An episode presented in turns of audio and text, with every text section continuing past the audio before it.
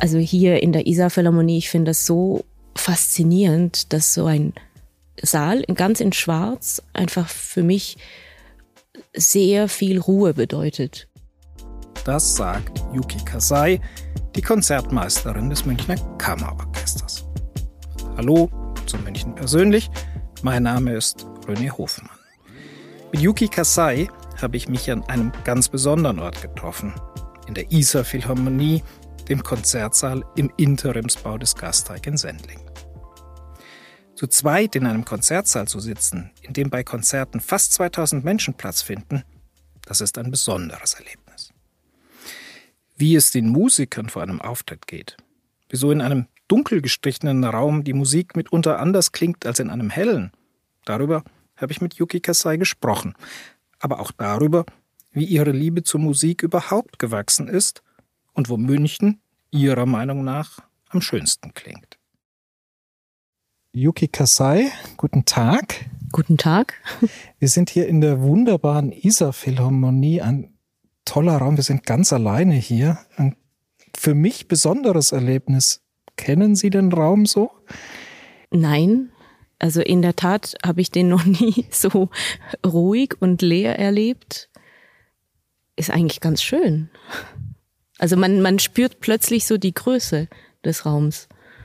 Wenn Sie sonst hier sind mit dem Münchner Kammerorchester, wie muss ich mir das vorstellen? Wie nehmen Sie als Orchester diesen Raum in Besitz? Ja, also das heißt ja, also in, in von der Größe her sind wir natürlich eher klein aufgestellt. Also was wir jetzt auf der Bühne sehen, ist ja ein, eine Aufstellung für die Münchner Philharmoniker. Das heißt, wir sind ungefähr vielleicht ein, ein Viertel davon, von den Menschen her. Und natürlich ist es ein anderes Repertoire und so weiter. Wir versuchen natürlich aber dasselbe, also nämlich den Raum zu füllen für das Publikum mit Musik. Und da ist also meistens, also vor der Generalprobe sowieso, ist immer sehr, sehr viel los. Ähm, Leute versuchen ihren Platz zu finden, äh, versuchen sich einzuspielen, genug Licht zu haben und so weiter. Also da ist sehr viel Leben und jeder versucht noch irgendwie welche Kabel zu legen ähm, für eventuelle Aufnahmen. Also keine Ahnung, das ist ähm, jetzt so für mich wie eine Premiere. Mhm. Sie sind Konzertmeister, einer von zweien. Mhm. Mir ist aufgefallen, es gibt die weibliche Form nicht in keiner Aussendung. Ist ja, also man sagt natürlich Konzertmeisterin, äh, so wie wenn man jetzt irgendwie sagt Ärztin, also um es dann einfach gendergerecht äh, hinzubekommen. Ob es diese Form je, jemals so offiziell gab, weiß ich nicht. Also auf jeden Fall, ja, habe ich immer diese Bezeichnung bekommen. also auch auf so ähm, Türen oder so bei den Garderoben. Aber ähm, genau, also mein Kollege, der Daniel Giegelberger, ist der andere Konzertmeister. Genau. Was machen denn die Konzertmeister? In welche Rolle spielen sie? Äh, ja, manchmal fragen wir uns das auch. Nein, also generell geht es ja eigentlich darum, also primär ist es so, man hat diesen Platz direkt, also vom Dirigenten aus gesehen, links. Und man hat sozusagen auch so eine zentrale Stellung, also wo man auch sehr vieles akustisch mitbekommt, als jetzt äh, beispielsweise zum Beispiel bei den Kontrabässen oder bei den Pauken hinten, was akustisch einfach schwierig ist, alles mitzubekommen.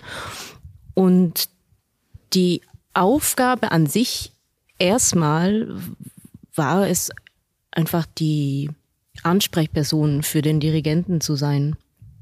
Sozusagen, ähm, wenn mal was war, ähm, die, die Sachen zu klären, was meint der Dirigent, was möchte er oder die Dirigentin.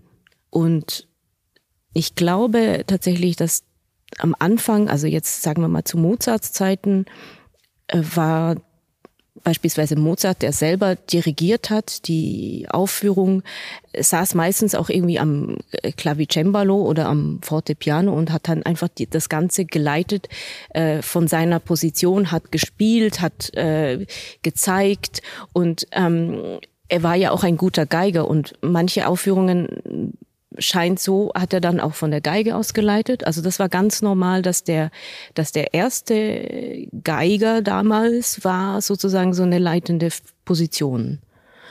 Als sich das dann rausgestellt hat, dass man bei größerer Musik einen Dirigenten braucht, der nicht gerade mit Spielen ähm, beschäftigt ist, ähm, hat sich dann diese Position sozusagen verselbstständigt, dass man einerseits einfach ein, einer der Mitspielenden ist im Orchester und auf der anderen Seite ist eben der Dirigent und aber man versucht, das bindende Glied zu sein.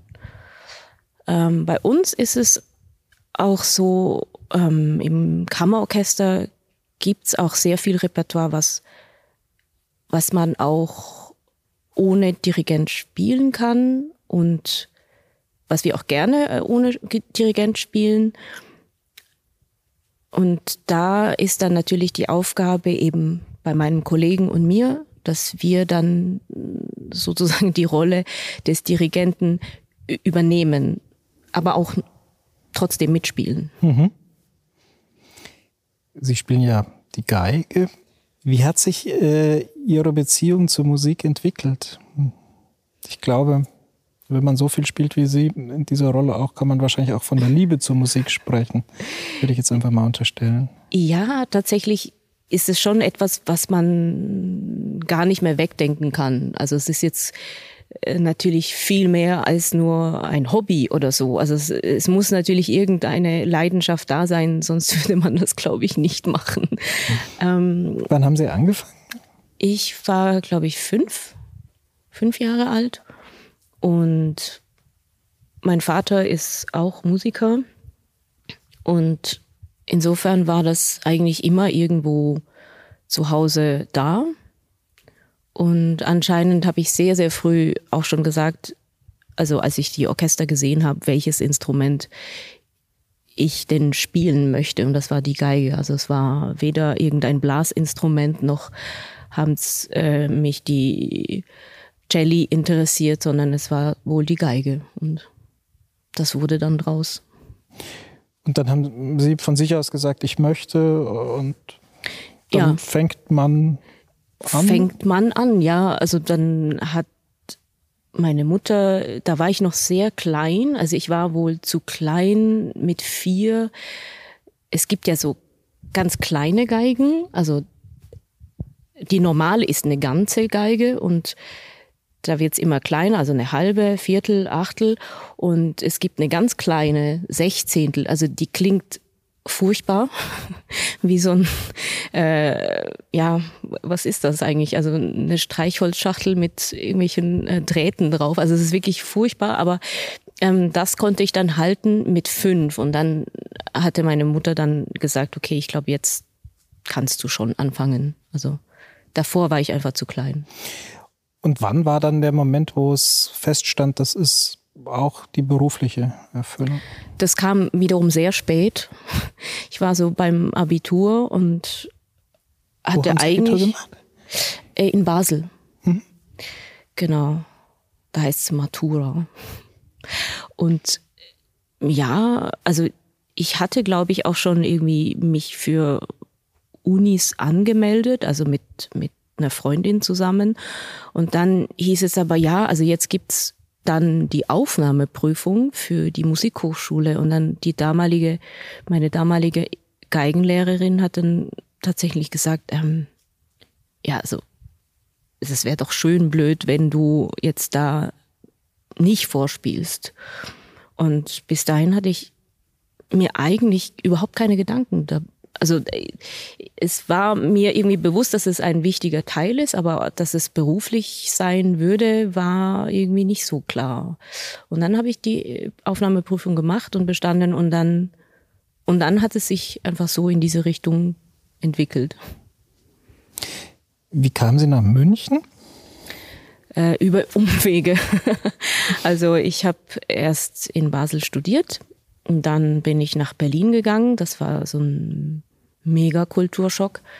Warum? Und ja, also ich meine, man kommt so aus diesem, aus dieser beschaulichen Schweiz. Also das ist ja natürlich meine Heimat, aber dann kam ich irgendwie an Zoologischen Garten an und es war einfach ein Riesenchaos, weil damals der Hauptbahnhof noch nicht stand und es, es fuhren Züge auf nur vier Gleisen eigentlich, alle Züge und es war einfach wirklich, ähm, also ich fand so viele Menschen und irgendwie sehr laut und, und sehr chaotisch.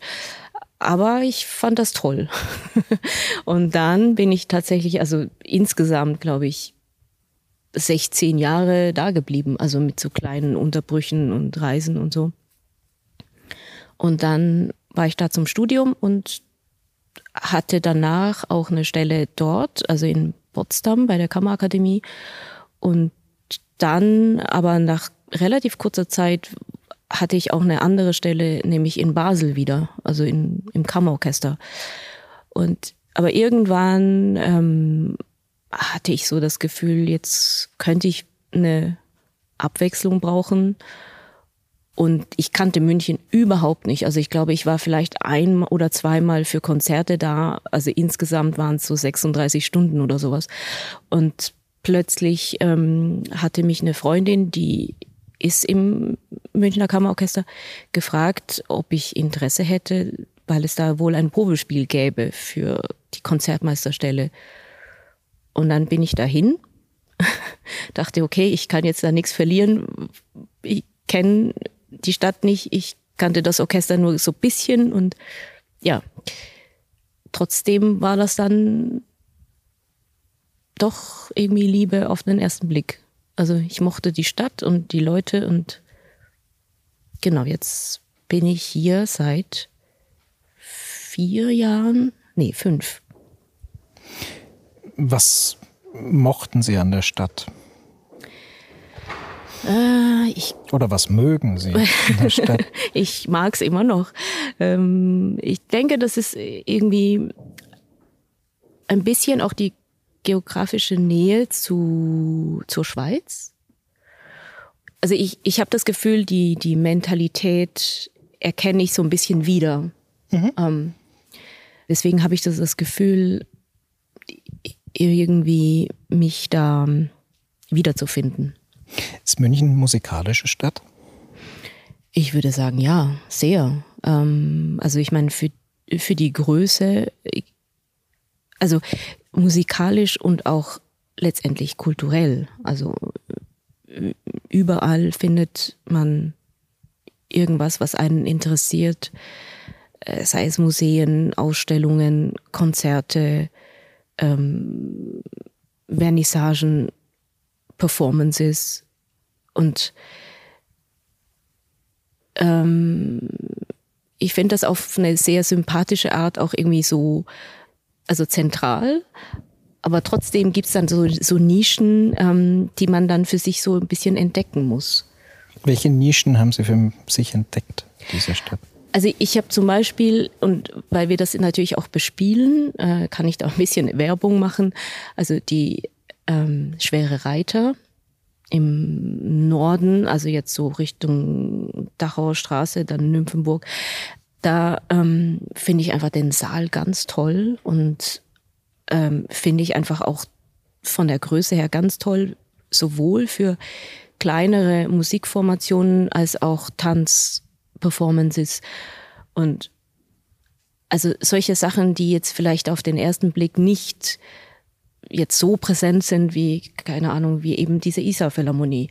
Aber trotzdem findet da so viel statt und das ist ganz toll. Werbung. Hi, ich bin Patrick Bauer, Reporter beim Magazin der Süddeutschen Zeitung. Und gemeinsam mit meiner Kollegin Eva Hoffmann habe ich an einer unglaublichen Geschichte recherchiert. Tom und Jana denken, sie ziehen mit ihrem kleinen Kind zu einer liebevollen Gemeinschaft. Aber sie landen in einer Gruppe, in der Menschen manipuliert und psychisch und physisch fertig gemacht werden. Wie schafft es die Familie da wieder raus? Im Schattenkloster. Chronik einer Gehirnwäsche ist ein SZ Plus Podcast in Zusammenarbeit mit Audible. Jetzt auf sz.de slash Schattenkloster. Macht es für Sie, wenn Sie als Musikerin in einen Saal kommen, den Sie noch nicht kennen, wie erleben Sie das? Was sind dann so die, die ersten Eindrücke? Geht es da um Größe? Geht es um den Klang? Geht es um das Licht? Geht es um die Atmosphäre auf der Bühne? Was sind da so die ersten Eindrücke? Also mir geht es zumindest so, dass es doch äh, eher erstmal das Visuelle überwiegt vor dem akustischen, weil ja meistens einfach der visuelle Eindruck dann doch vor dem ersten Ton stattfindet. Und wenn ich jetzt so eben denke, also hier in der Isar Philharmonie, ich finde das so faszinierend, dass so ein Saal ganz in Schwarz einfach für mich sehr viel Ruhe bedeutet. Ähm, ich denke an so Pendants in Weiß, also zum Beispiel das KKL in Luzern oder ähm, die Elbphilharmonie, wo finde ich einfach ein ganz anderes Hörerlebnis stattfindet, schon allein einfach wegen der Farbe, ähm, weil man vieles irgendwie, glaube ich, viel heller und viel klarer wahrnimmt. Äh, für uns Spieler ist es schon, finde ich, hat es was Beruhigendes, wenn man jetzt nicht jeden einzelnen ganz genau sehen kann. Ähm, und je nach Lichtstimmung ist das ja auch ganz abgedunkelt manchmal und ähm, und dieses Schwarze, ich weiß nicht, ich mag das. Und dann erst kommt der akustische Eindruck, glaube ich. Weil dann äh, danach spielt man, spielt man vielleicht allein ein paar Töne mit den anderen. Also wenn man in einen Saal kommt, den man nicht kennt, ist für mich immer sehr wichtig, äh, wie fühlt sich der Boden der Bühne an. Und also sehr, sehr oft ist es natürlich Holzboden, äh, was ich für mich selber sehr mag. Aber es gibt auch Steinböden, es gibt auch äh, komische Mischböden. Ja, also ich denke, ähm, das ist für mich irgendwie wichtig. Wie viel bekommen Sie vom Publikum mit? Je nach Saal sehr viel. Also ich denke da zum Beispiel an das Prinzregententheater, wo wir auch sehr viel spielen. Also sehr viel heißt, also alle unsere Abo-Konzerte äh, finden da statt und den kennen wir natürlich sehr gut, den Saal. Und da ist es ganz anders. Also da sitzt man quasi dem ersten, der ersten Reihe auf dem Schoß. Ist das gut? Je nachdem. Oder hängt das vom, auch vom Programm ab, was dann. Das hängt, ja, das hängt schon vom, vom Stück ab oder so, wie, wie man auch selber irgendwie drauf ist. Was ich auch schwierig fand, zum Beispiel während Corona mit den Masken, ähm, auch untereinander, also auf der Bühne natürlich auch, aber auch im Publikum. Man vermisst die direkte Ausstrahlung der Menschen, was man natürlich auf den Gesichtern sieht, ob es, ob es jetzt äh, eine Begeisterung ist oder eine to totale Ablehnung, ist eigentlich egal, aber man hat eine, ein, man entwickelt ein Gefühl dafür, was kommt jetzt eigentlich überhaupt rüber. Mhm. Und das war sehr schwierig im Nachhinein in der Corona-Zeit, als man nur die Augen gesehen hat. Hat, hat man dann, gewöhnt man sich daran? Also Corona hat ja mm. drei Jahre gedauert. Entwickelt man da eine Routine, mit einem Publikum umzugehen, was man, von dem man sehr wenig Regung dann sieht?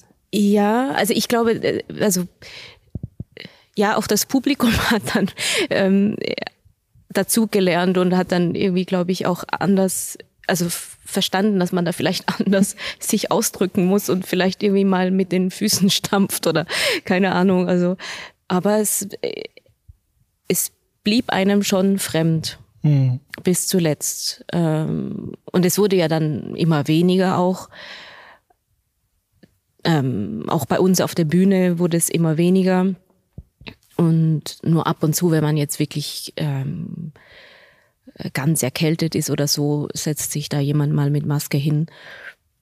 Ja, ich denke, so, so eine Interaktion passiert vielleicht sehr unbewusst, aber sie ist da. Und wenn sie nicht da ist, ist schwierig jetzt als ausübender Künstler, ich glaube, egal ob jetzt Schauspieler oder Tänzer oder eben Musiker, wenn man das Gefühl hat, man performt in einem Vakuum, ist es sehr schwierig. Weil dann kein Doppelpassspiel, keine Interaktion sich entwickelt. Ja, da ist einfach ein Monolog dann. Gibt es einen Moment äh, in so einem Konzert, wo Sie, wo Sie wissen, wo Sie spüren, das wird ein guter Abend? Oder ist das so ein bisschen wie beim Fußballspiel, dass man sagen kann, gut, auch in der zweiten Halbzeit können wir uns noch zurück ins Spiel kämpfen? ja, äh, das ist tatsächlich, also wenn, ja, also Gegentore kassieren wir zum Glück nicht, aber es kann einem was misslingen, schiefgehen und dann denkt man, oh, ähm, wir haben dann zwar keinen Trainer in der Kabine, der uns dann zusammenstaucht oder so, aber man merkt dann schon, okay, also wenn, da, da geht dann schon ein Ruck durch das Ensemble, wenn man das Gefühl hat, okay, man muss jetzt da in der zweiten Hälfte schon mal bisschen was tun. Ähm, allerdings, also so krass habe ich das bisher noch nie erlebt und wenn man jetzt so, so persönliche kleine Tiefs hat oder so, dann ist es meistens auch nicht ähm, so relevant. Was aber rüberkommt oder was man spürt, ist, wenn jemand zum Beispiel sehr nervös ist und es gibt so eine gesunde Nervosität, wo dann alle irgendwie so wie elektrisiert sind und dann wird die Aufführung gut. Oder es gibt diese Nervosität, die eher eine Anspannung, eine negative Ausstrahlung hat. Und wenn sich das irgendwie so durch das ganze Orchester schlängelt, dann wird es schwierig. Weil dann wird jeder Einsatz wackelig. Man ist plötzlich irgendwie nicht mehr so ganz sicher. Und die Intonation leidet und so weiter. Also das gibt es beides. Aber wie gesagt, wie beim Fußballspiel. Wie rezipieren Sie denn selbst Musik? Also es ist äh, schwierig irgendwie zu sagen, dass man das dann genießen kann. Gehen Sie nicht in Konzerte, privat auch? Ich, also ich besuche gerne andere, andere Musikrichtungen, die jetzt vielleicht nicht so mit dem zu tun haben, mit dem wir beruflich da in, in Kontakt sind. Wo geht's dahin? Ähm, ja, also ich, ich weiß, also ich mag zum Beispiel Jazz. Ich mag auch, also ich habe einige Freunde jetzt zum Beispiel noch in Berlin, die haben eine ganz tolle Band mit, das ist eigentlich rumänische Volksmusik, aber auf eine sehr coole Art ähm, nämlich also mit einer tollen Stimme, Vibraphon, Gitarre, manchmal ein bisschen Schlagzeug, aber ja, also total abgefahren. Aber die bringen ganze Clubs und Säle zum Beben. Also solche Dinge, ähm, die interessieren mich einfach, weil, weil das außerhalb dessen ist, was wir machen. Und ansonsten, also jetzt zu Hause höre ich mir eigentlich lieber äh, Podcasts an mit Themen, die mich interessieren, als jetzt Musik, weil oft muss ich dann auch noch, um zum Beispiel was kennenzulernen, äh, mir neue Stücke anhören oder so. Und manchmal brauche ich dann einfach den, das Abschalten. Wenn Sie neue Stücke kennenlernen, wie, mhm. wie läuft das? Ist das ein suchen und dann anhören tatsächlich so ein? Ja, also das, es gibt verschiedene ähm, Varianten. ähm, manchmal, also wenn wir das in unserem Orchestergremium besprechen, dann heißt es, ach ja, da gibt's dieses Stück so und so, hör dir das doch mal an und dann hören sich das alle also in einem Gremium an und dann wird darüber diskutiert, ob wir das in irgendeinem der äh, Programme verwenden oder spielen. Und sonst ist auch einfach, um neue KomponistInnen kennenzulernen oder auch Ausgrabungen zu machen von, keine Ahnung, also ich sage jetzt mal einfach ein Beispiel, irgendwelche unbekannten, schon fast verschollenen Vivaldi-Opern oder so. Und also um das kennenzulernen, also um die Musik kennenzulernen, ist es schon sehr hilfreich, wenn man als erstes einfach die Partitur sich anschaut und sich da erstmal selber irgendwie ein Bild macht, wie klingt das, wie sieht das aus, wie könnte es klingen und sich dann erst irgendwie an, ein, an eine Aufnahme wagt. Ist das Münchner Publikum, ist Ihr Publikum offen für neue ausgegrabene Vivaldi-Opern oder müssen Sie aufpassen, dass Sie sozusagen die Balance zwischen den Erwartungen und dem Neuen immer wieder austarieren? Also ich würde jetzt mal sagen, ohne dass das jetzt eine wieder eine Werbung sein soll. Also ich glaube, wir haben ein wunderbares Publikum. Also das Kammerorchester kann sich wirklich nicht beklagen. Die machen fast alles mit. äh, sei es äh, in einem, glaube ich, meiner ersten Abo-Programmen hatte ich als zweite Programmhälfte einfach Terry Rileys In C programmiert und wir haben dann einfach ja 50 Minuten lang oder 45 Minuten lang äh, dieses C-Dur eben von Terry Riley da durchgespielt und die Leute waren begeistert. und auf der anderen Seite eben, also wie Sie jetzt gesagt haben, äh, bringen wir natürlich auch oder versuchen auch zum Beispiel ältere unbekannte Stücke ähm, zu präsentieren. Also was wahnsinnig toll ist in unserem Publikum, ist so viel Neugier da. Und man spürt das auch zum Beispiel, dass sie einfach da sind, wenn so eine Einführung stattfindet über die Stücke. Danach manchmal ähm, beim Zusammensein im Restaurant kommen die mit, mit Fragen über das Programm oder über ein Stück. Und das finde ich wahnsinnig toll. Ich kann jetzt nicht über das Münchner Publikum sprechen, sondern einfach über unser Publikum. Und ich glaube, wir muten denen ziemlich viel zu, aber die machen es mit. Gibt es einen Saal, eine Bühne, wo Sie Leuten empfehlen würden, wenn ihr in München seid, wenn ihr einmal in München seid, da müsst ihr hin. Das ist ein Klangerlebnis, was in gewisser Weise für diese Stadt steht, für das, was man hier erleben kann. Hm. Also ich würde schon sagen, jetzt wo wir da sind, also Isar Philharmonie würde ich schon auf jeden Fall empfehlen. Einfach schon allein wegen dieser tollen Akustik. Für unsere Größe würde ich natürlich schon sagen, Prinzregententheater ist unsere Heimat, klanglich. Und wie gesagt, jetzt zum Beispiel für was bisschen crazy Formate würde ich die Schwere Reiter empfehlen. Wenn ich hier in der Isar Philharmonie sitze, wo muss ich mich hinsetzen, um sie am besten zu hören? Hm, ich glaube, das könnte jetzt in der nächsten, also in dem Block unter uns sein. Also wir sind so, auf der Empore. Ja, so irgendwo mittig hinten. Dann hat man das, ich. das gesamte Erlebnis. Ja. Weil da ist der Klang noch nicht so direkt wie da unten zum Beispiel.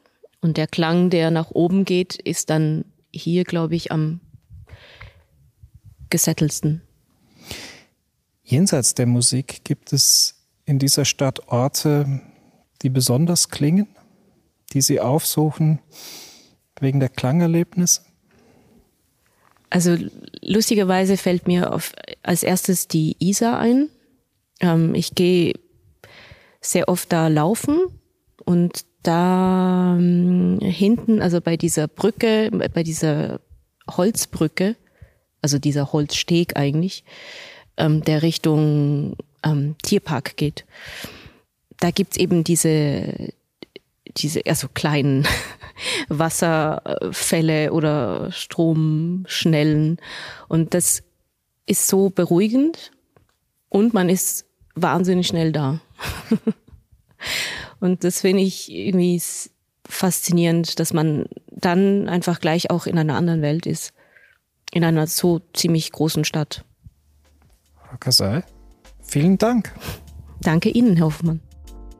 Das war die Musikerin Yuki Kasai und das war München persönlich für diese Woche. Wir wollen den Podcast noch besser machen und brauchen dafür Ihre Unterstützung. Wir würden uns freuen, wenn Sie uns unter dem Link sz.de-münchen-podcast-umfrage ein wenig Feedback geben. Den Link finden Sie natürlich auch in den Show Notes. Die nächste Folge von München persönlich erscheint in zwei Wochen. Danke fürs Zuhören.